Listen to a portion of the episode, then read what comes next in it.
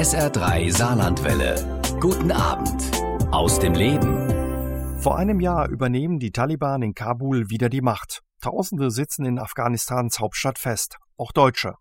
Die Bundeswehr startet zu ihrer bisher größten und auch gefährlichsten Rettungsmission. Es beginnt ein Wettlauf gegen die Zeit. Brigadegeneral Jens Alt, Kommandeur der Luftlandebrigade 1 mit Sitz in Saarlouis, leitet die Evakuierungsmission. Heute ist er mein Gast bei SA3 aus dem Leben und wir unterhalten uns über die elf Tage im August im vergangenen Jahr, die auch für den erfahrenen Soldaten eine seiner größten Herausforderungen war. Hallo, Herr Alt, und schön, dass Sie mein Gast sind. Ja, schönen guten Abend, schön, dass ich hier sein darf. Herr Alt, wann haben Sie zuletzt an Afghanistan gedacht? Eigentlich gestern weil ich gestern äh, unterwegs war. Ich habe ähm, sozusagen in, in, München an der Sanitätsakademie der Bundeswehr junge Ärzte und Ärztinnen dementsprechend mal unterrichtet, was wir so machen in der Luftlandebrigade, was auf sie zukommen könnte, wenn sie sozusagen sich dafür entscheiden, in der Luftlandebrigade sozusagen ihren Dienst zu versehen. Afghanistan, das Land und seine Menschen und das, was Sie ja vor einem Jahr bei der Evakuierungsmission erlebt haben, all das lässt Sie nicht mehr los. Warum? Ja, es sind halt Erlebnisse und Erinnerungen, die sie an dieses Land haben. Also es sind sowohl gute als auch schlechte Momente. Es ist ein wunderschönes Land, also auch uh, unabhängig jetzt uh, von den Rahmenbedingungen, einfach von der Geografie, von den Besonderheiten. Es ist total wechselhaft, getrennt durch den Hindukusch. Und wenn Sie eine Chance haben, in dem Land also sich auch zu bewegen und, und zu reisen und viel zu sehen, ist es einfach toll, toll zu sehen. Dann lassen Sie uns doch noch einmal genau auf die Tage und die Ereignisse im vergangenen August schauen. Wann und wie haben Sie erfahren, dass Sie die Evakuierungsmission anführen sollen? Also die Information, dass etwas passieren wird, kam am Freitag, den 13. August also gegen Abend, wo also damit auch klargestellt worden ist. Ähm, wir werden Personal in das Einsatzführungskommando der Bundeswehr nach Potsdam schicken, um Planung zu überarbeiten und daraus dann im Endeffekt den militärischen Ratschlag zu erarbeiten, wie und wie schnell es jetzt dementsprechend gehen könnte aus militärischer Sicht mhm. nach politischer Entscheidung. Wenn das richtig ist, hat sie diese Nachricht bei einem Familienfest erreicht. Sie haben den Geburtstag ihrer Tochter nachgefeiert. Ja, das ist auch so. Also es war der 14. Am 13. wie gesagt kamen die ersten Informationen rein, also die Vorplanung im Endeffekt am 14. überschlugen sich dann einfach ein Stück weit immer wieder die, die Telefonate. Also es wurde immer intensiver, immer schneller, die, äh, kürzer die Abstände, immer schneller die Telefonate auf den unterschiedlichen Ebenen mit den Akteuren. Und irgendwann musste ich dann, fragte dann mein Freund, ja, sag mal, was ist, müssen wir mal reden? Ich sage ja. Und dann sagte ich, ja, ich, ich werde die Woche noch rausgehen, ich kann noch nicht sagen wann und es wird nach Afghanistan gehen. Und dann kam die Zeitlinie, rutschten alle nach links. Also mhm. das ging dann zusammen, also dass ich dem Endeffekt dann sagte zu am Ende der Feier, so ich packe jetzt meine Sachen, die ich zwischenzeitlich überprüft hatte, ob die noch nutzbar sind, was ich also habe. Ja, und dann bin ich ins Saarland gefahren. Rechnet man in Ihrer Position immer mit so einem Einsatz, dass ja ein Stück weit sowas kommen kann? Ja, das hängt mit der, mit der Aufgabe zusammen, die man innehat. Also wenn man diesen Großverband führen darf, die Luftlandebrigade, die also den größten Teil des Personalkörpers stellt für militärische Evakuierungsoperationen, dann wissen Sie von vornherein, ja, wenn was kommt und politisch ausgelöst wird, dann ist die Wahrscheinlichkeit sehr groß, dass Sie mitgehen. Sie sagten, am 13. August haben Sie davon erfahren, dass Sie diese Evakuierungsmission leiten sollen. Am selben Tag meldete der Bundesnachrichtendienst eine Übernahme von Kabul durch die Taliban vor dem 11.9 sei unwahrscheinlich. Die Taliban hätte kein Interesse an einer militärischen Einnahme. Wie konnte es aus Ihrer Sicht zu so einer Fehleinschätzung kommen? Also man sollte jetzt nicht Fehleinschätzung sagen, sondern einfach, was wussten wir zu der Zeit? Und äh, da spielt natürlich eine Rolle zum einen das Abkommen, was in Doha ausgehandelt worden ist zwischen den Taliban und den USA. Und was man natürlich auch kalkuliert ist, äh, wie lange bleibt die Sicherheitsarchitektur erhalten, also die Armee, äh, die Polizeikräfte in Afghanistan und ich glaube, dass alle überrascht waren, wie schnell diese Sicherheitsarchitektur gekippt ist. Ja, und diese Geschwindigkeit hat alle überrascht. Also alle Nationen, die evakuiert haben. Also es ist, es ist nicht nur sozusagen die Deutschen so gegangen, sondern allen. Sie waren oft vorher in dem Land, kennen das Land auch gut. Hat Sie das überrascht? Ja, ein Stück weit schon, weil sie ja selber auch Kräfte ausgebildet haben. Also in, in anderen Verwendungen und anderen Funktionen haben wir selber Sicherheitskräfte ausgebildet. Also zum Teil ähm, Polizei, ähm, ähnliche Strukturen, also wie MEKs, SEKs sehr robust auch. Wir haben äh, militärische Einheiten mit ausgebildet, mit denen wir auch operiert hatten äh, und gemeinsam operiert haben. So, und da entwickelt sich natürlich auch ein Stück weit sozusagen, äh, dass sie diese Einheiten kennen, sie wissen, wie die arbeiten und was die zu leisten imstande sind. Und ähm, ein Stück weit ist das dann ernüchternd, wenn sie sehen, also sie haben viel Zeit investiert, sie haben dort viele Ressourcen investiert Und auf einmal kippt es, ja, und in einer Geschwindigkeit, wo man sagt, boah, hätte ich jetzt nicht gedacht. Wie erklären Sie sich das, dass die Kräfte, die Sie ausgebildet haben, die Waffen so schnell gestreckt haben? Ja, ich glaube, das ist ähm, in meinen Worten etwas, was, was jedem passieren kann. Sie müssen irgendwann für sich ähm, sagen, was kann ich machen in diesem Land? Kann ich in diesem Land weiterleben? Und zu welchen Rahmenbedingungen oder unter welchen Rahmenbedingungen? Und ich glaube, dass ähm, dem einen oder anderen klar war, ich werde dieses Land nicht verlassen können. Also wie kann ich mein sozusagen Überleben sichern oder wie muss ich mich arrangieren mit der nächsten Administration? So. Und das sind Dinge, die einfach durch den Kopf gehen, weil ja Familie mit dranhängen etc. Und ich glaube, das ist eine normale Sache, die dann, die dann durch den Kopf geht.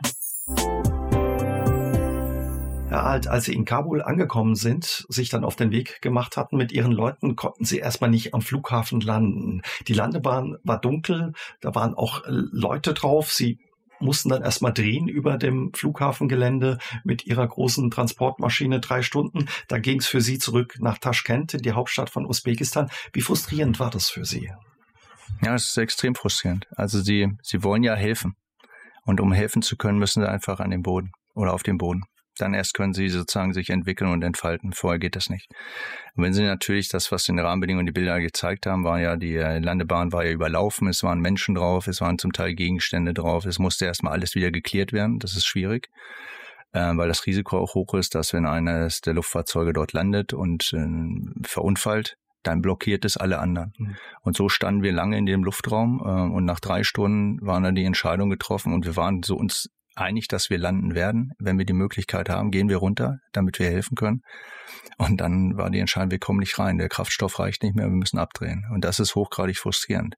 Das kann man damit beschreiben, dass zum Beispiel, als wir in Taschkent dann gelandet sind, äh, mein Pilot, also der die Hauptverantwortung für das Luftfahrzeug, der war hochgradig frustriert, der war am Boden zerstört. Mhm. Der sagte, ich habe das nicht geschafft, was ich mir vorgenommen habe.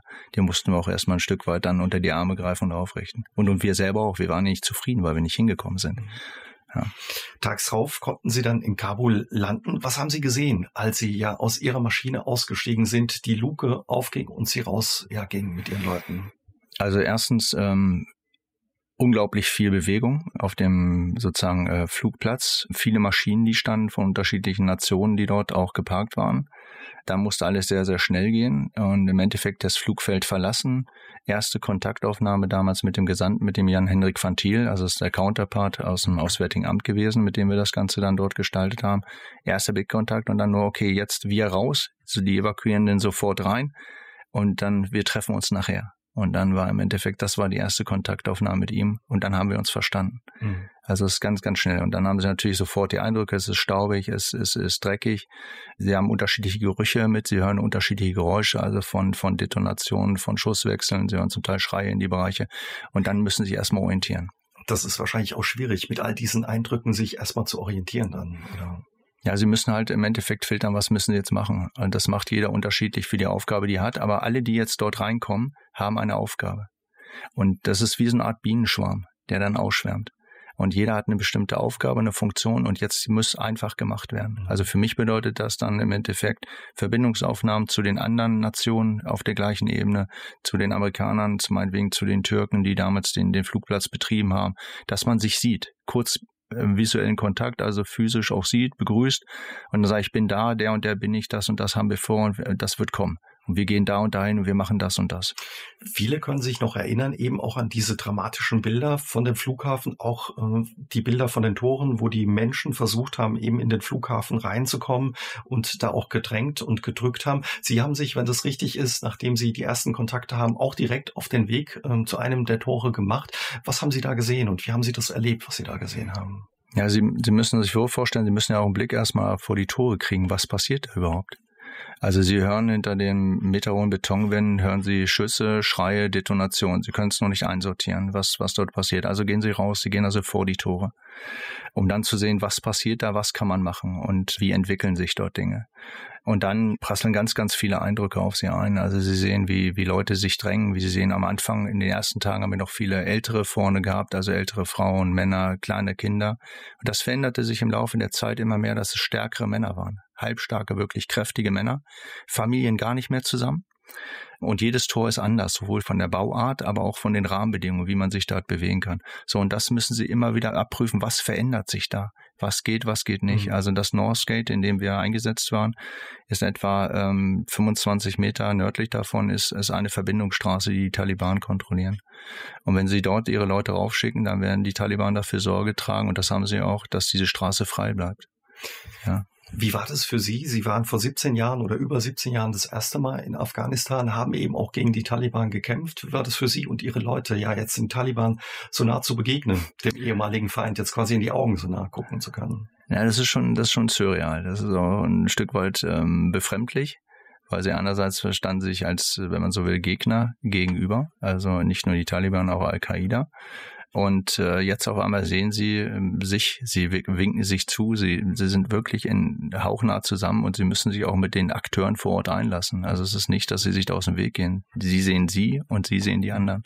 Also weil sie jetzt quasi jetzt auch ein Stück weit äh, sagen, wo es lang geht, äh, außerhalb des Flughafens dann. Ja, durch, sie sind, sie die Macht übernommen. Genau, sie sind halt im Endeffekt die neuen Machthaber die das Geschehen auch und die Aktion auch mit, mit gestalten. Also auch was die, die Zusammenarbeit anbelangt, wie, wie Leute kanalisiert werden, ob Leute in den inneren Bereich reinkommen können oder in den Flughafen überhaupt gelangen, also von außen nach innen.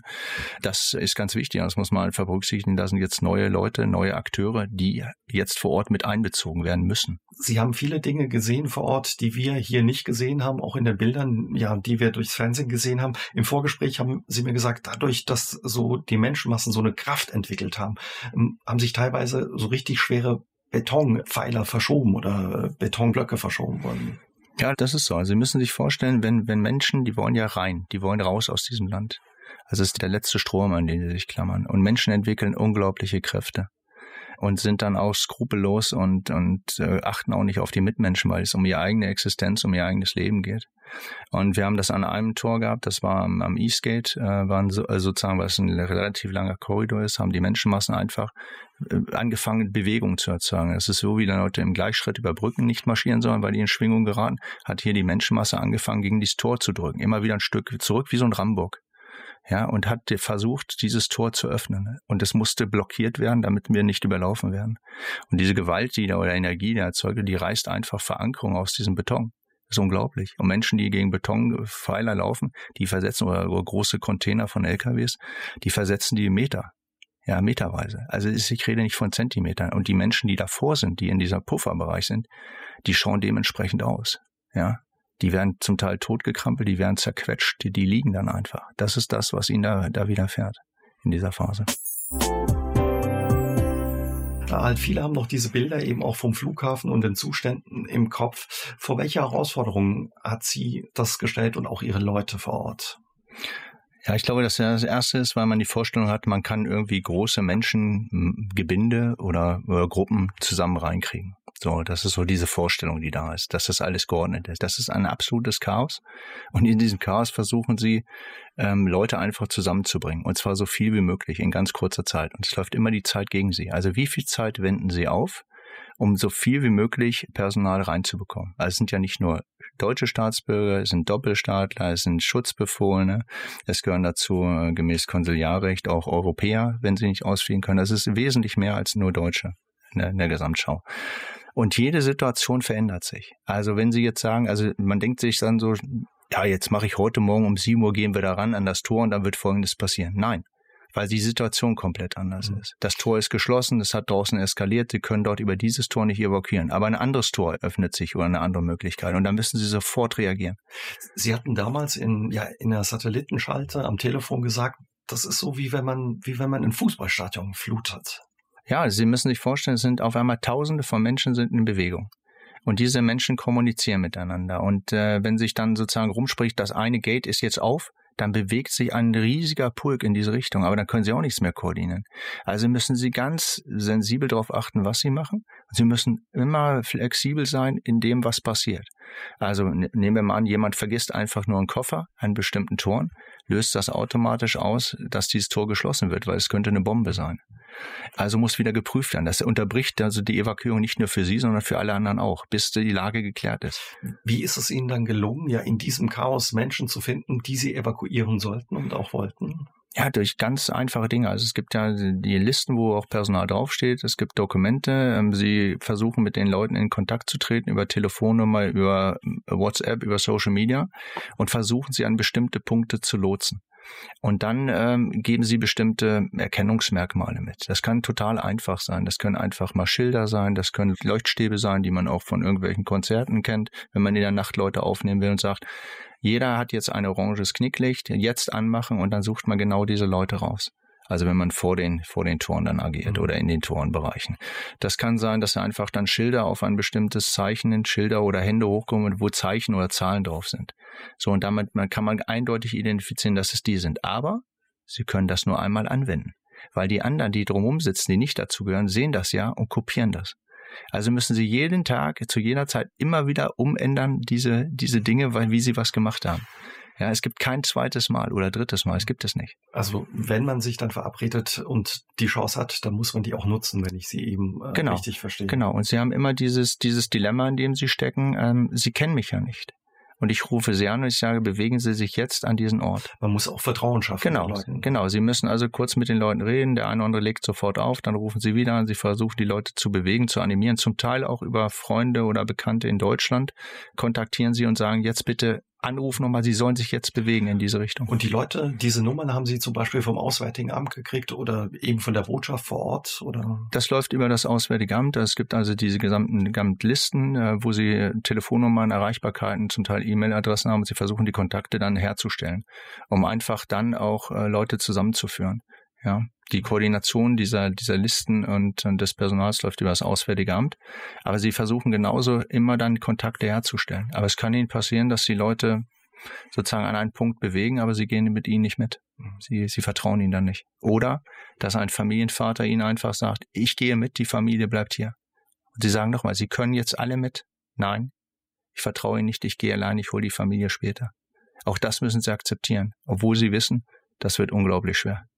Ja, und das ist auch hochgradig frustrierend und belastend für die Männer und Frauen. Was für Sie und Ihre Leute auch die Situation schwierig gemacht hat, war auch die Situation in der Stadt eben in Kabul. Wie müssen wir uns die vorstellen? Wie sah es da aus?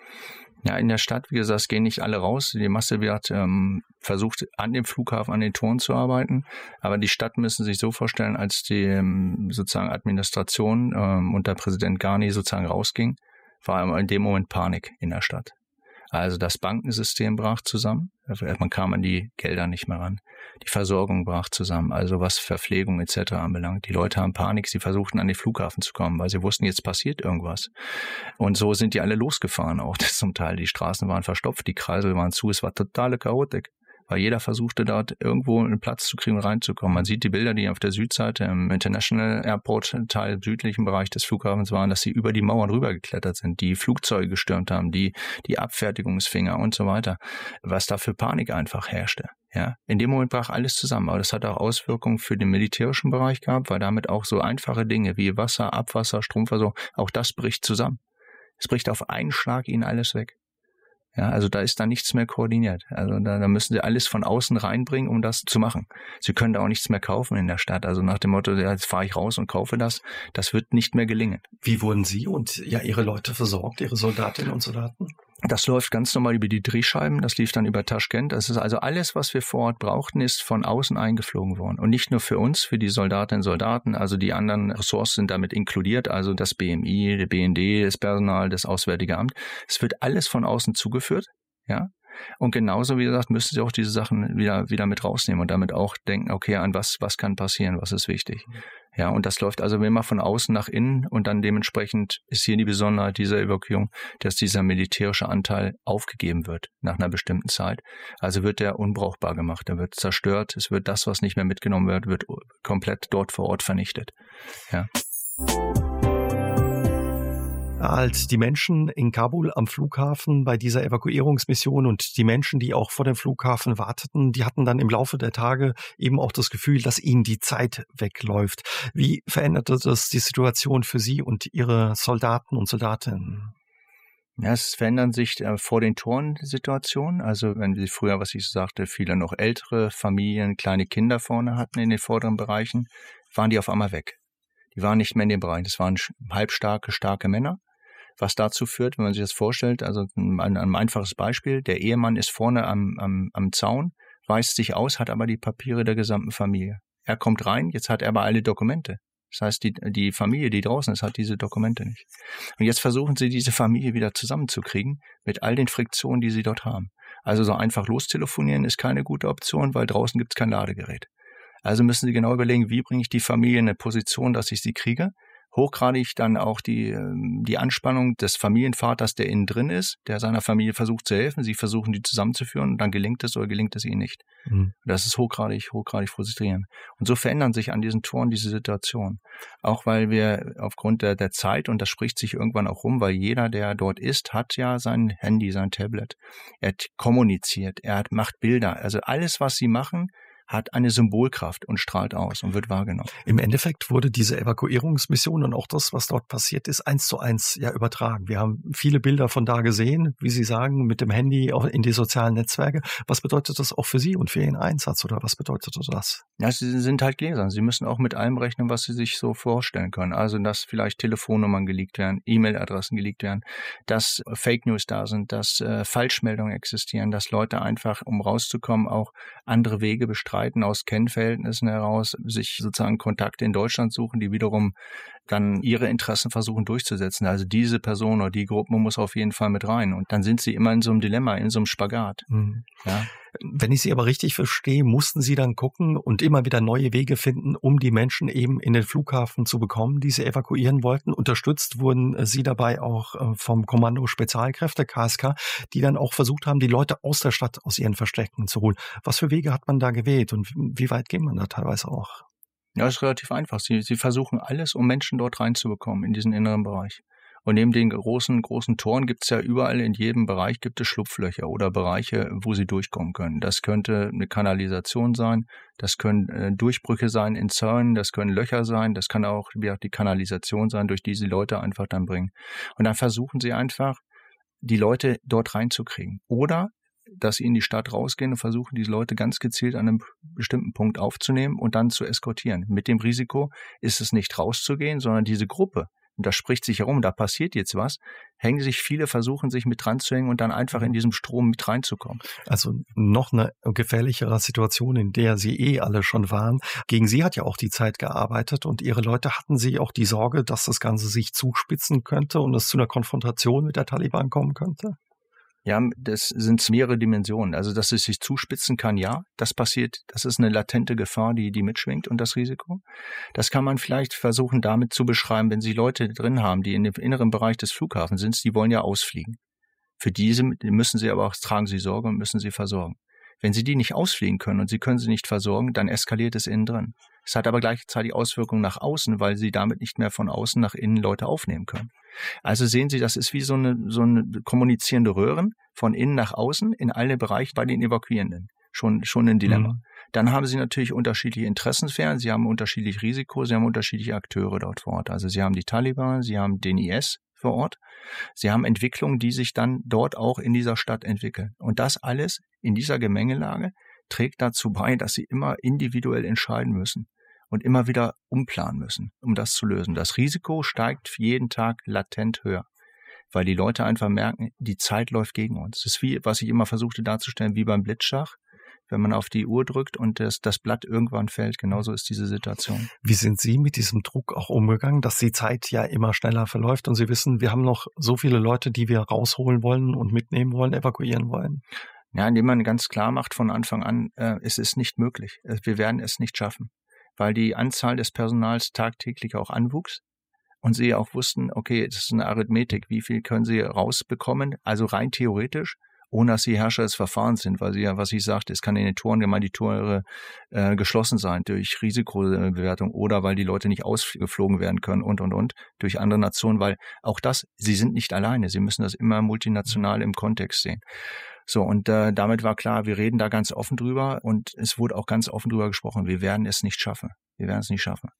Das heißt, wir versuchen, unser Ziel ist es, so viel wie möglich in der kurzen verbleibenden Zeit hier rauszuholen, was geht. So viel wie möglich. Wie hat sich auch, Sie haben das schon ein bisschen angedeutet, die Situation dann auch äh, da verändert am Flughafen, wenn sich da so viele Menschen aufhalten? Wie müssen wir das uns auch einfach vorstellen? Wie riecht das da? Wie, wie funktioniert das mit dem Müll? Ja, überlegen Sie, ähm, nehmen Sie einfach dieses Beispiel, wenn Sie innen drin im inneren Bereich, wir hatten in den Hochphasen multinational so 5.000 bis 6.000 zu evakuieren im Innen drin. Die warten auf ihren Ausflug.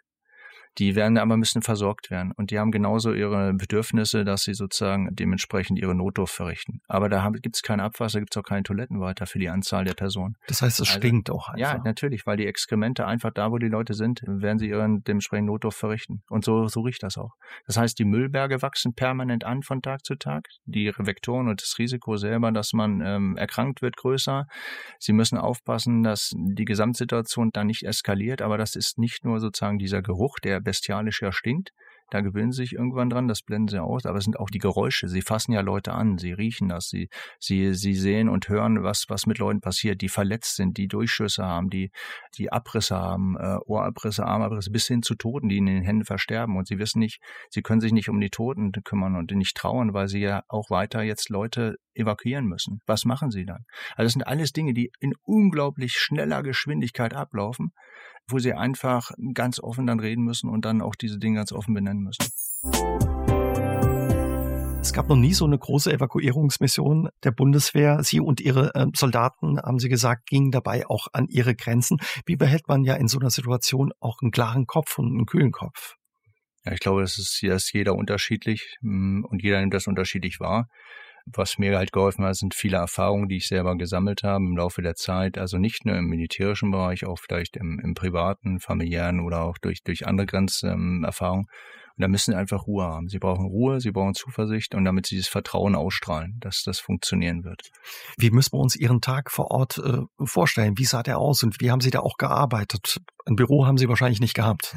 Also wir nutzen das, was da vor Ort war. Das heißt, äh, so wie Leute dort rausgegangen sind und vielleicht Müllberge hinterlassen, Sachen kaputt sind, ziehen sie in diese Bereiche wieder ein. Sie machen das einfach funktional für sich fertig. Am Anfang haben wir auf, einfach auf dem Boden geschlafen, das ist auch nicht schlimm.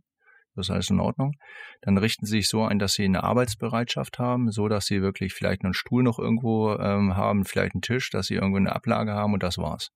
So, und so organisieren sie sich. So ein, so ein Routineablauf, was ich sagte, ist ja durch diese Dynamik ja geprägt und bestimmt. Trotzdem gibt es bestimmte Abläufe, die sie versuchen zu etablieren, dass man sich zweimal am Tag zum Beispiel abgleicht mit allen Ressorts.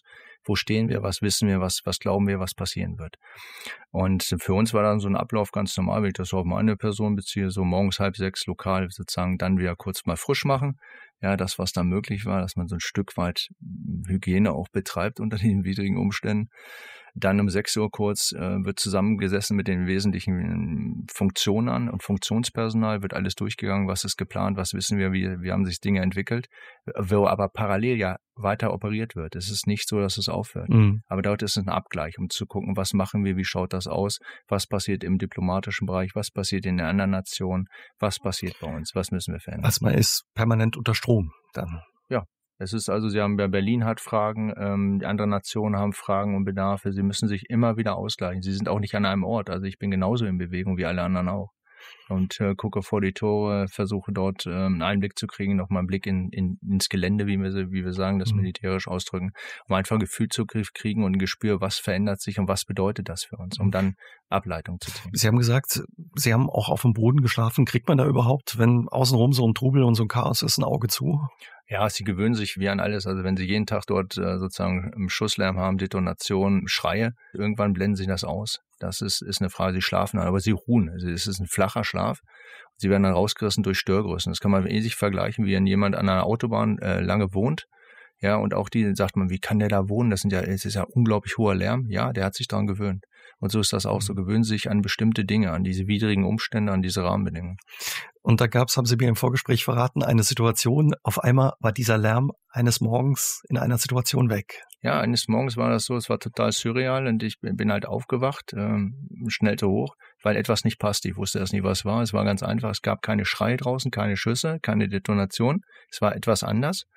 Wir wussten nicht genau, was, was jetzt genau passiert ist da draußen prüften das dann sofort und äh, ich bin aufgewacht durch Sperlingsgezwitscher, also durch Vogelgezwitscher am, am Haus, an, in dem Gebäude, wo wir waren. Ja, ist total irre. Also wenn man das sieht, einfach die, die Bilder, die da äh, passiert sind. Viele ihrer Leute, ihrer Soldatinnen und Soldaten, die sie in ihrem Einsatz begleitet haben, waren noch sehr jung. Es war für sie teilweise der erste Auslandseinsatz. Auf so eine Extremsituation kann man sich äh, nicht vorbereiten, sicherlich. Was bedeutete das auch für die jungen Soldatinnen und Soldaten und was haben sie denen auch gesagt vor Ort? Ja, es ist ja hochgradig belastend, weil sie können ja nicht in die Köpfe reinschauen der Person, also wie sie reagieren, was sie für Stimmungslagen haben. Äh, wichtig ist, dass in, in, meiner Philosophie und in meiner Denke und Handeln, dass sie mit den Leuten sprechen. Ganz wichtig sprechen. Also sie sehen Leute an den Augen an, ob sie müde sind, ob sie belastet sind, ob was, was wie umgeht. Also wenn sie dort als, als höherer Vorgesetzter hinkommen, dann sagt man natürlich, geht alles, gar kein Problem. Und dann sagen sie, so Blödsinn. Ja, und da habe ich auch ganz klar, müssen die harte Töne auch manchmal anschlagen, müssen die Leute wachrütteln. Dann habe ich dem einen oder anderen gesagt, lüg mich nicht an, ist doch Quatsch, was du jetzt hier erzählst. Mhm. Du machst etwas ganz anders als das, wie es dir geht.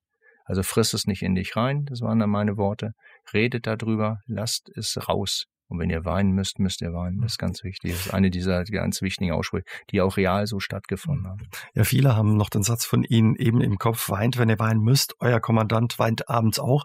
Wie gelingt's, wie ist es auch Ihnen gelungen, ja, in so einer Situation, in all dem, ja, Mensch zu bleiben und wie wichtig ist es auch?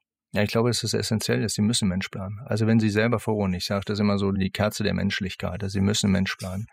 Und Sie müssen auch nahbar sein. Und Sie können das auch zeigen. Und ich glaube, dass äh, Sie sich damit auch nichts vergeben. Aber die, die Männer und Frauen fühlen dann genauso, okay, dem geht's auch nicht gut. Ja, die richten sich an ihn aus und das ist natürlich immer eine Gratwanderung und jede Person ist anders, wie man das handelt oder wie man damit umgeht. Aber das, das hilft in der Situation einfach, dass, dass man keine Maschine ist.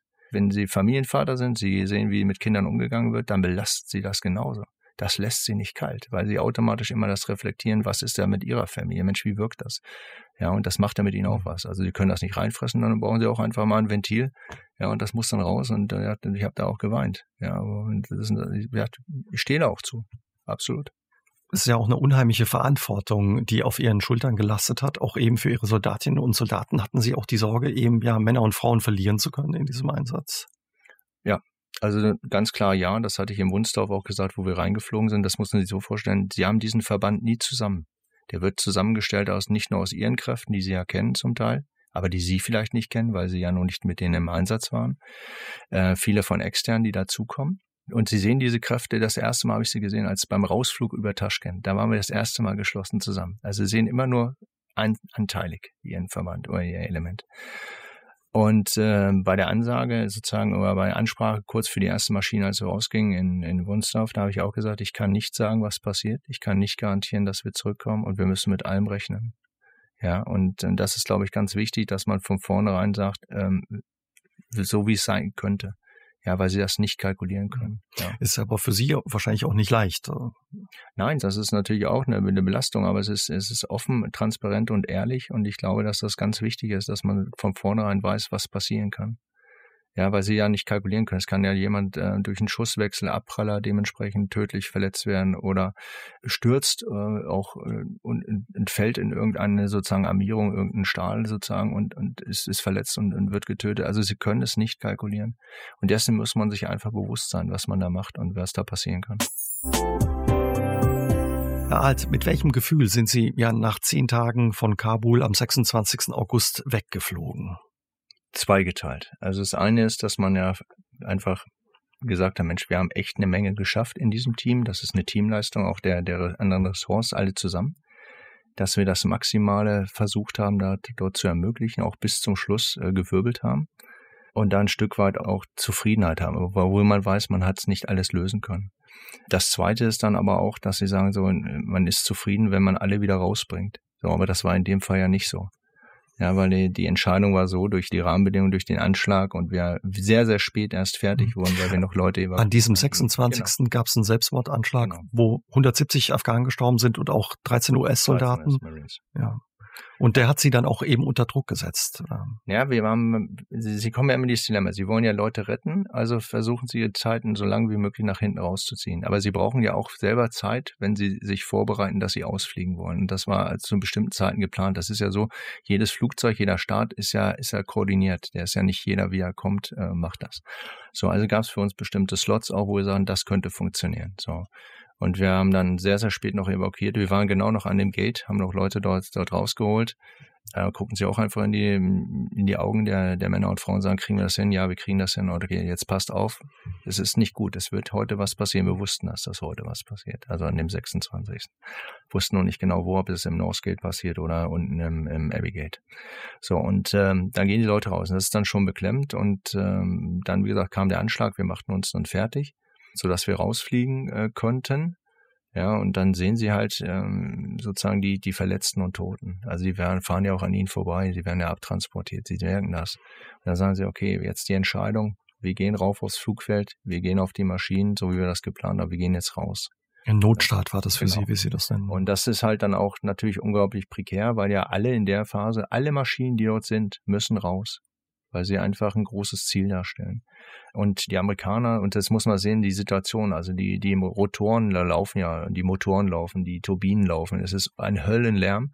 Die Besatzungen kriegen zum Teil gar nicht mit, was draußen passiert ist. Sie kriegen auch, je nachdem, wie sie stehen, auch nicht mit, dass es eine Explosion gegeben hat. Da muss sich ganz schnell abgleichen, wieder austauschen mit den Informationen, das findet statt. Und sie selber wissen in dem Moment nicht, ähm, auch wenn sie eingeteilt haben, die, die sozusagen die Maschinenverantwortlichen, sind wir komplett. Und das Entscheidende ist, dass auch, in Wunsdorf hatte ich das gesagt, ihr müsst nur auf mich achten. Wenn ich einsteige und die Rampe geht hoch, habt ihr nur einen Auftrag, ihr müsst vor mir drin sein. Weil dann gehen wir raus. So, und äh, diese Situation war halt so, wir wussten nicht, ob noch ein weiterer Angriff folgt, also mussten diese Maschinen raus. Die Amerikaner haben uns gedrängt, wir sind ja gar nicht erst geflogen. Mhm. Ich bin da nicht eingestiegen. Sie hatten da auch keinen Einfluss, also der Druck kam von den Amerikanern. Ja, die Amerikaner haben dann die Verantwortlichkeit gehabt, die haben uns rausgedrängt, wollten uns raus haben, aber ich bin ja nicht eingestiegen. Und wenn ich hier einsteige, fliegt der Mensch, die Maschine, die ist total einfach. Ja, so, also haben wir das rausgezögert und wir wussten noch immer nicht, sind wir komplett oder nicht. Wir haben kein sauberes Bild gehabt. Und dann war eine Situation nachher, die war für mich total ähm, schwierig, weil ich äh, jetzt in der Ungewissheit entscheiden musste, was machst du? Bleibst du da? Gehst du nochmal raus mit Elementen? Äh, haben wir, sind wir komplett oder nicht? Und wir, die Entscheidung war dann, wir gehen raus.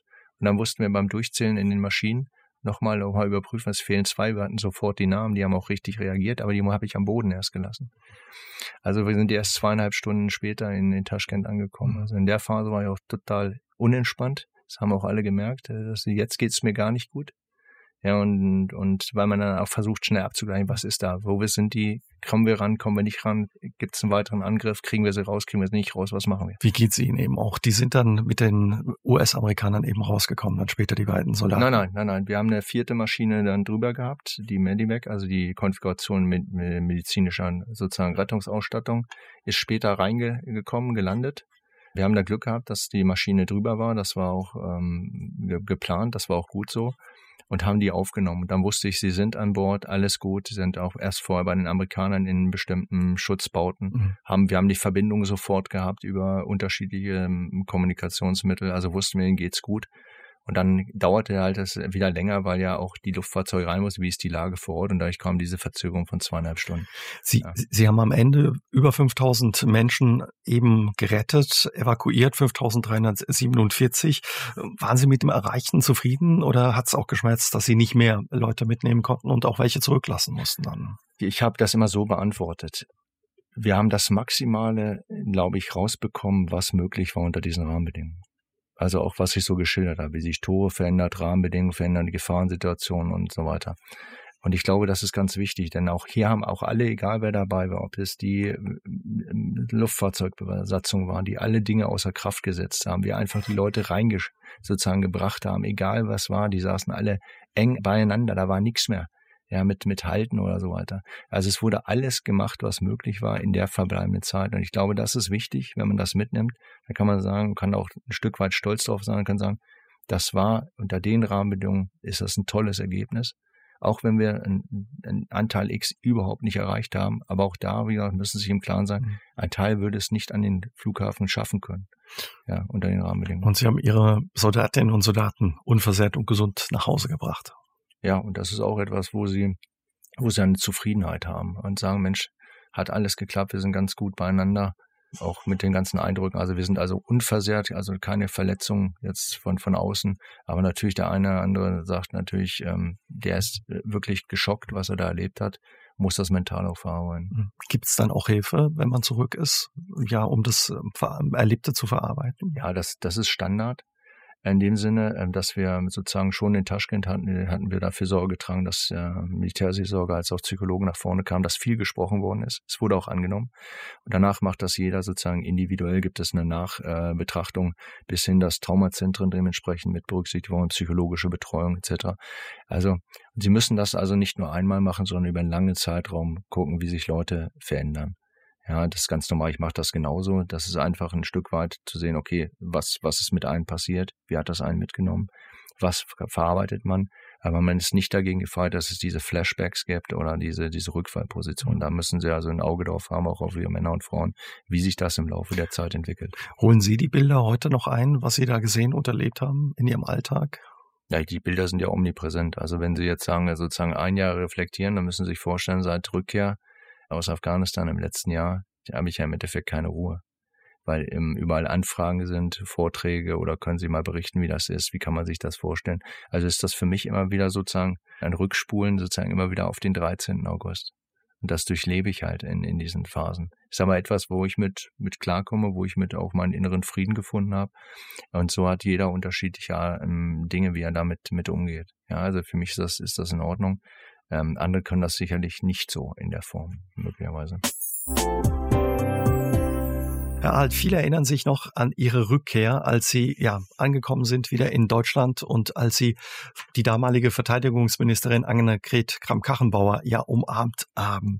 Das steht wahrscheinlich in keinem Protokoll für so einen Rückkehrappell, wie das bei Ihnen heißt. War das spontan oder wie war das? Man sah Ihnen beiden zumindest die Erleichterung an. Also es ist wieder dem Protokoll. Es ist nicht vorgesehen, es gibt es auch nicht. Man muss sich das so vorstellen, ähm, oder ich habe das immer so beschrieben, wir beide haben auf unterschiedlichen Ebenen gelitten. Ja, also ich vor Ort in Kabul mit einem den Dingen, die dort vor Ort passiert sind und sie sozusagen im, im Berlin, im politischen Berlin, so mit den ganzen Rahmenbedingungen. Und es war auch nichts abgestimmt und das sieht man eigentlich auch daran, dass ich ja alles falsch mache. Also als ausgebildeter Soldat nehme ich meine Langwaffe, die ich habe, also mein Gewehr. Sie haben Ihr Gewehr noch umhängen. Ja, ja, das ist aber ganz normal, weil wir mit Waffen reinfliegen, wir fliegen mit Waffen raus, die liegen ja nicht unbeaufsichtigt dort rum. Gucke ich sie an und wir, ich, ich sage etwas kurz zu ihr und dann nehmen wir uns in den Arm. Und weil das so spontan war, das merkt man daran, dass wir die Waffe vor dem Körper ist und nicht neben dem Körper. Und wenn man die Sequenz richtig sieht, dann merkt man auch danach, melde ich mich ganz formal ab, so wie man das militärisch macht, mit dem militärischen Gruß. Und wir gehen ganz getrennter Wege. Und wir waren einfach in dem Moment, glaube ich, beide, und das haben wir später, als wir uns gesehen haben, auch gesagt, wir waren beide heilfroh. Mhm. Ja, also weil wir einfach, äh, ein riesiger Stein fällt dann vom, von einem runter, das Formale ist jetzt durch. Wir haben einfach dort als Menschen agiert, weder dem Protokoll Sie nicht als Ministerin und ich nicht als, als Militär, sondern einfach als Mensch. Das ist die Szene. Und die Erleichterung sah man Ihnen beiden eben auch an. Und wenn das richtig ist, haben Sie sich in diesen elf Tagen auch immer eng abgestimmt und waren auch ja logischerweise in einem engen Kontakt. Ja, das ist wie eine Dauerschalte, das müssen Sie sich so vorstellen. Sie sind ganz eng äh, auch äh, mit der Ministerin in der Abstimmung, mit dem Generalinspekteur. Sie sind mit dem Krisenstab zugeschaltet der Bundesregierung. Sie sprechen, ähm, es gibt Telefonate mit der Kanzlerin, gab es, ähm, wo ganz eng Dinge besprochen werden auch ganz private Sachen auch, auch ausgetauscht werden oder auch so, so Stimmungslagen oder äh, was, was gerade passiert. Und da wird auch Klartext geredet. Also das wird sehr, sehr hart auch adressiert, weil sie keine Zeit haben über große Diskussionen oder philosophische Zirkel. Sie brauchen Entscheidungen. Mhm. Ja, und da müssen sie auch als Militär dann sehr, sehr konsequent sein, auch sehr, sehr transparent beraten dann auch. Und, und ich sage das immer so schön, ich sage, es ist meine Empfehlung, es ist ihre Entscheidung. Ja, also ich, ich mache mal ein, ein Beispiel dann dazu, was jetzt passieren wird und was wir machen sollen, was ich empfehle. Ja, und dann hat man da genau zugehört und dann äh, dementsprechend auch reagiert und, und, und auch geholfen. Sie haben Dinge gesehen, die man sicher nicht vergisst, die Sie uns heute Abend auch ähm, geschildert haben teilweise. Welche Situation oder welches Bild ist Ihnen ja besonders in Erinnerung geblieben und da hat sich eingebrannt bei Ihnen? Ja, es sind, sind Unterschiede. Also wenn man das sieht, wie das Verhalten der Menschen ist, ähm, die einfach Angst haben und dort raus wollen, dann ist es einfach die Brutalität, mit dem sozusagen vor Ort umgegangen wird. Also wenn Frauen genutzt werden, äh, einfach wie eine Brücke im, im Draht liegen und man da drüber läuft. Ja, also das ist das Unmenschliche, das Barbarei. Oder wenn Sie sehen, ähm, Bilder, wenn, wenn die in der Verzweiflung Familien ihre Kinder, also Kleinstkinder, ihnen einfach anreichen oder anwerfen, in der Hoffnung, dass sie wenigstens mitkommen. Das sind Bilder, ähm, die, die vergessen sie auch nicht, die, die verdrängen sie auch nicht, weil wir einfach auf, auf Kinder achten. Ja, oder wenn Kinder einfach ähm, ja entsorgt werden. Also wenn man das Gefühl hatte, Kinder, Kindern wurde gezerrt, um damit wieder eine Eintrittskarte zu haben. Und dann wurden diese Kinder einfach dementsprechend, als man drin war und dachte, jetzt hat man's, äh, aber dem war ja nicht so, mhm. ähm, dann entledigt wurde. Ja, und das sind, das sind Bilder, die sind einfach brutal, die sind grausam. Wie lebt man aber mit dem, was Sie gesehen haben, auch Herr Alt und Ihre Leute? Ja, man, man spricht, was wir vorhin ja schon mal, man spricht über diese Dinge ganz offen. Ähm, man hat, nutzt auch sozusagen unterschiedliche Medien. Also der eine oder andere sagt, ich vertraue mich mal meinetwegen an Militärseelsorger eher, an andere sagen, ich habe das mit einem Psychologen oder man spricht in bestimmten Gruppen und man muss das auch regelmäßig machen, diese Dinge mhm. und Erfahrungen auch einfach, einfach besprechen und, und verarbeiten. Also da hilft es auch einfach, ja, drüber zu reden und zu erzählen. Ja, es ist essentiell, weil sie, sie müssen ja drüber sprechen, alles andere fressen sie in sich rein. Also ähm, ist, ich glaube nicht, dass es funktioniert, dass sie es mit sich selbst ausmachen können. Sie brauchen dort einen Austausch. Wie ist es Ihnen gelungen, wenn Ihnen Kinder ja in den Arm gegeben wurden, Kinder ja Ihnen angereicht wurden, wurden, über die Mauer äh, da durch das Tor gereicht wurden, die dann wieder zu ihren Eltern zu bringen? Wie haben Sie die wieder zusammen? Ja, ist brutal schwer. Wir haben ja, was wir, das ist ja multinational läuft das ab. Also die Norweger haben dann wie so eine Art Auffangstation eingerichtet, wo wir einfach die Kinder versucht haben, alle zusammenzubringen. Die Kinder bleiben aber ja nicht permanent dort. Also es können sie auch, kann ihnen passieren, dass die Kinder ihn einfach sozusagen ausbüchsen und einfach abhauen. Dann fangen sie wieder Kinder ein, um sie zusammenzubringen. Und dann versuchen sie anhand der ähm, Kontakte oder wo die Kinder aufgegriffen worden sind, die Leute zu identifizieren, die möglicherweise dazugehören können. Ja, und das gelingt ihnen manchmal, da haben sie ein bisschen Glück oder Verwandte äh, sehen die Kinder und kümmern sich drum und dann wisst ihr auf einmal, mit denen können sie wieder anders sprechen, weil mit einem Kleinstkind können sie nicht reden. Das hat ganz andere Dinge erlebt, das ist auch total müde, kaputt oder auch traumatisiert. Und dann versuchen sie, die Familien zusammenzubringen. Das ist dann für sie ein unglaublich tolles Gefühl, auch für die Männer und Frauen, wenn sie das schaffen. Mhm. Sind es so schöne Momente? Gab es auch Momente der Hoffnung und schöne Momente in diesem Chaos? Oder? Ja, na klar, wenn sie, wenn sie schaffen, was ich vorhin mal so sagte, vielleicht der Familienvater ist drin, der Rest der Familie ist draußen, sie schaffen es dann, diese Familie zusammenzuführen, dann ist es ein ganz toller Moment wenn sie Leute anrufen, die sie überhaupt nicht kennen und die machen das genau, was sie sagen und sie treffen sie dann an diesem Punkt, wo sie aufgenommen werden sollen und sagen, super, hat geklappt, dann ist das einfach toll. Dann sind sie einfach stolz auf das, was geleistet haben und sie sind zufrieden. Sie sind echt zufrieden. Ja, und genauso haben sie genauso verkehrt die andere Seite der Medaille, äh, wo sie einfach Leute äh, helfen, versorgen und die einfach in den Händen sterben. Ja, oder Familien nicht zusammenkriegen wenn sie merken, wie frustrierend das ist oder Leute ihnen nicht vertrauen und dann einfach sagen, ich, ich, ich gehe nicht mit der Familie, ich gehe nur alleine. Ja, und sie sagen, sie können aber mit der Familie jetzt mit. Nein, mache ich nicht. Ja, und schickt die Familie weg und sie sagen, wissen, oh, das wird nicht gut. Ja, das ist etwas, was, was in ihnen etwas auslöst. Also sowohl Freude und Leid und Frustration ganz eng nebeneinander liegen. Herr Sie haben damals nach Ihrer Rückkehr gesagt, dass Sie sich auch persönliche Fragen stellen oder dass Sie auch persönliche Fragen stellen, auf die Sie damals ja noch keine Antwort hatten. Wie ist es heute? Haben Sie Antworten auf diese persönlichen Fragen bekommen und was waren das für Fragen? Es sind, es sind viele Dinge, die einfach noch unbeantwortet sind. Ähm, Versuche das einfach so an ein, zwei Beispielen mal klar zu machen. Sie haben ja selber, ähm, was ich sagte, ja Sicherheitskräfte ausgebildet und ähm, haben mit denen auch zum Teil gekämpft oder haben bestimmte Erfahrungen gesammelt ähm, und die sind ihnen auch zum Teil ans Herz gewachsen, weil sie mit denen durch dicke und dünne auch gegangen sind. Und da stellen sich natürlich die Frage, was ist mit diesen Leuten passiert? Und auch die Frage, warum klappt alles so schnell um? Warum mhm. habt ihr das gemacht? So, und das sind einfach Fragen, die, die sie einfach bewegen. Sie sehen, sie sehen ähm, auf einmal Abzeichen von, von Einheiten, die sie mit aufgebaut haben, und da sehen sie auf einmal sitz, sitzen Taliban drauf. Da sagen sie auch, das, das ist surreal. Da sagen sie, das gibt's doch gar nicht. Ja, du bist mit diesen Leuten, mit diesen Fahrzeugen, mit der Ausrüstung, bist du von A nach B gefahren und hast Sachen gemacht. Jetzt sitzen da einfach andere Leute drauf.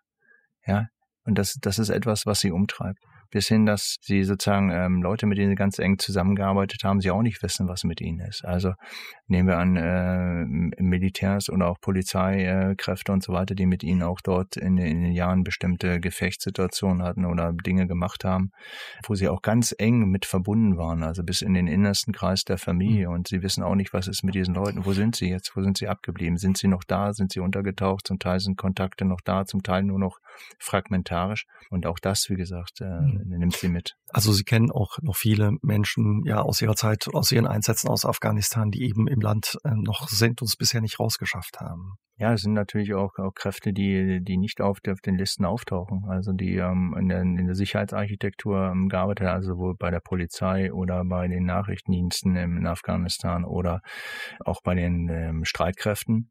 Und sie wissen ganz genau, ähm, dass das ist, das ist fast unmöglich, dass, mhm. dass sie das schaffen, weil sie natürlich auch bekannt sind, weil sie auch hochrangig sind. Sie sind also identifizierbar. Ähm, die Identitäten sind da und, und die tauchen also unter. Ja, unter diesen Rahmenbedingungen, wie wir sie jetzt auch sehen in Afghanistan. Und für die Menschen ist das Leben dort lebensgefährlich sicherlich, oder die Situation. Ja, sie sind, sie sind halt ähm, nicht sicher, definitiv. Und äh, sie, sie müssen einfach Glück haben, dass sie es schaffen, durch Unterstützung und durch, durch Hilfe oder eigenständig halt äh, die afghanischen äh, Grenzen zu erreichen, um dann erstmal in einen sicheren Bereich mhm. zu kommen und von dort vielleicht äh, eine Ausreise oder eine Aufnahme in diesem Land äh, zu erwirken. Wie realistisch ist es, dass es den Menschen gelingt, da auch noch rauszukommen, aus Ihrer Sicht? Das ist, ist total unterschiedlich, weil, weil man das gar nicht sagen kann. Da spielen so viele Faktoren eine Rolle. Also wo, in welche Richtung bewege ich mich? Bewege ich mich Richtung iranische Grenze? Einfach nur, wenn man die Geografie sieht, bewege ich mich Richtung pakistanische Grenze und welche Rahmenbedingungen sind da? Zu welcher Zeit bewege ich mich? Also wenn man jetzt sieht, zum Beispiel extreme Niederschläge, man hat damit auch Bergrutsche, Abgänge und so weiter, dann, dann wird das schon schwierig, weil bestimmte Wege einfach versperrt sind. Und die werden auch erstmal Wochen und Monate lang nicht nutzbar sein. Werden Sie auch als Soldat häufig in Ihrem Umfeld Umfeld, von Freunden, von Familie auch mit der Frage konfrontiert, wie sinnvoll der Einsatz war? Ja, die Frage wird ja immer gestellt und die ist so einfach, indem man sagt, also die Taliban haben wir bekämpft und nach 20 Jahren sind die Taliban wieder da. Ja, das ist richtig in der Darstellung, aber dazwischen sind bestimmte Abschnitte, wo jeder, der in diesem Land war, als, als Soldat oder als Polizist oder auch als Entwicklungshelfer, auch ja Sachen erlebt hat, die sich positiv entwickelt haben. Also 20 Jahre hat eine Generation äh, Zeit gehabt, ähm, zu studieren, Freiheit zu genießen, sich zu entfalten zu können.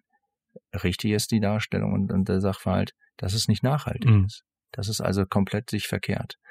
Aber es sind viele Dinge, die auch schon viel weiter waren. Deswegen ist das unglaublich wichtig, was ich auch an anderer Stelle gesagt habe, dass wir es nutzen, diese 20 Jahre Afghanistan aufzuarbeiten. Und diese Enquete-Kommission, wie sie auch ähm, in dem sozusagen äh, in der Regierung auch festgelegt worden ist, kommt, um diese Aufarbeitung zu machen, weil man unglaublich viele Lehren rausziehen kann. Was machen wir? Was wären das für Lehren, wo Sie sagen, die muss man rausziehen, eben aus 20 Jahren Einsatz in Kabul, um sowas vielleicht auch in Zukunft äh, zu verhindern? Also Sie können nicht immer alles, alles abschätzen, wie sich Dinge entwickeln, aber Sie können so mal sagen, ähm, was sind Rahmenbedingungen, die es uns ermöglichen, weiter ein Land zu entwickeln oder in eine bestimmte Richtung? Oder gibt es Indikatoren, wo wir sagen, das geht nicht mehr? Wir müssen uns hier vielleicht aus diesem Land auch lösen. Auch das ist dann eine politische Entscheidung, das ist keine militärische. Aber wir können vielleicht einen Ratschlag dazu beitragen. Oder wann ist ein Punkt, wo man die Verantwortung sozusagen ähm, an die Afghanen hätte übergeben können oder müssen?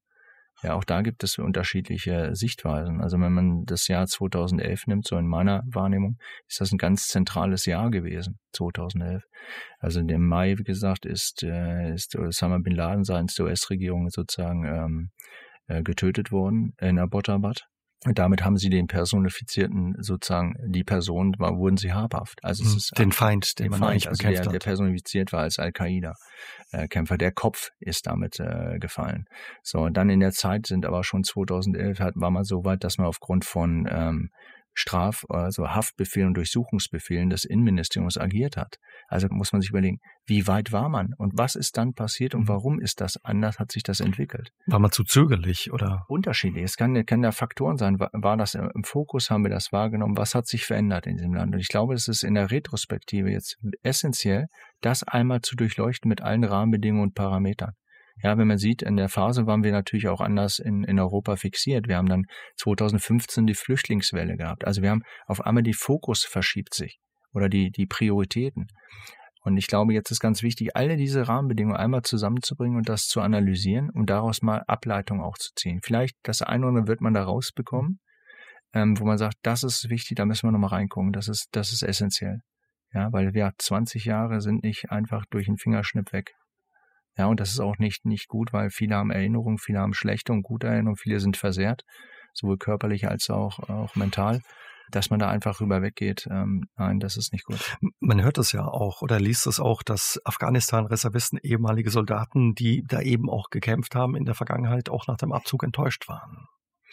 Und ja, nachdem das, das, sich jetzt so entwickelt hat. Ja, das ist ja etwas, deswegen ist diese Aussage auch viel zu schnell getroffen. Also 20 Jahre Afghanistan ein Desaster, was da öfter mal kommuniziert wird. Sondern ich glaube, jeder hat in einer Phase Dinge erlebt, wo er das maximal versucht hat zu erreichen und sich einzubringen. Also mit, mit Leib und Leben, mit seiner Zeit, mit den, mit den widrigen Rahmenbedingungen, mit der Trennung von der Familie, Freunden etc. Und natürlich sagt man, Mensch, wofür hast du das gemacht? Die, diese Sinnfrage, die wird natürlich gestellt. Und deswegen ist diese Aufarbeitung wichtig und nicht einfach mit einem, einem Fingerwisch äh, sozusagen alles wegzustreichen. Hat so sie, einfach. Hat sie das Erlebte und der Einsatz auch verändert, Herr Alt? Ich glaube, dass jeder Einsatz einen verändert. Also in unterschiedlicher Art und Weise ist zu meinen, dass sie, dass sie einen Erfahrungshorizont, einen Zugewinn haben, dass sie schlechte äh, und gute Dinge erleben, die sie mitnutzen können und verarbeiten. Und ich denke, dass alles, was wir auch dort erleben im Ausland, also in den Auslandseinsätzen oder Missionen, nehmen sie ein Stück weit mit. Ja, auch mit nach Hause, also zur Familie. Und das kann in, in alle Richtungen ausstrahlen. Und da ist jeder Mensch halt anders jeder Typus anders, ob er das erzählt oder nicht. Also ich glaube nicht, dass es beruhigend wäre, wenn ich zu meiner Frau sage, was ich da so alles gemacht habe oder der Familie, weil man dann gucken muss, kann die Familie damit umgehen überhaupt? Oder wie alt sind die Kinder? Äh, wie können sie das äh, bewerkstelligen oder nicht? Und so hat da jeder seine andere besondere Art und Weise, damit umzugehen. Herr Alt, vielen Dank für Ihren Besuch und das Gespräch und alles Gute für Sie. Dankeschön. Vielen Dank. Aus dem Leben. Der SR3 Talk am Dienstagabend ab 20.04 Uhr gibt's auch zum Nachhören auf sr3.de, auf YouTube und in der ARD Audiothek.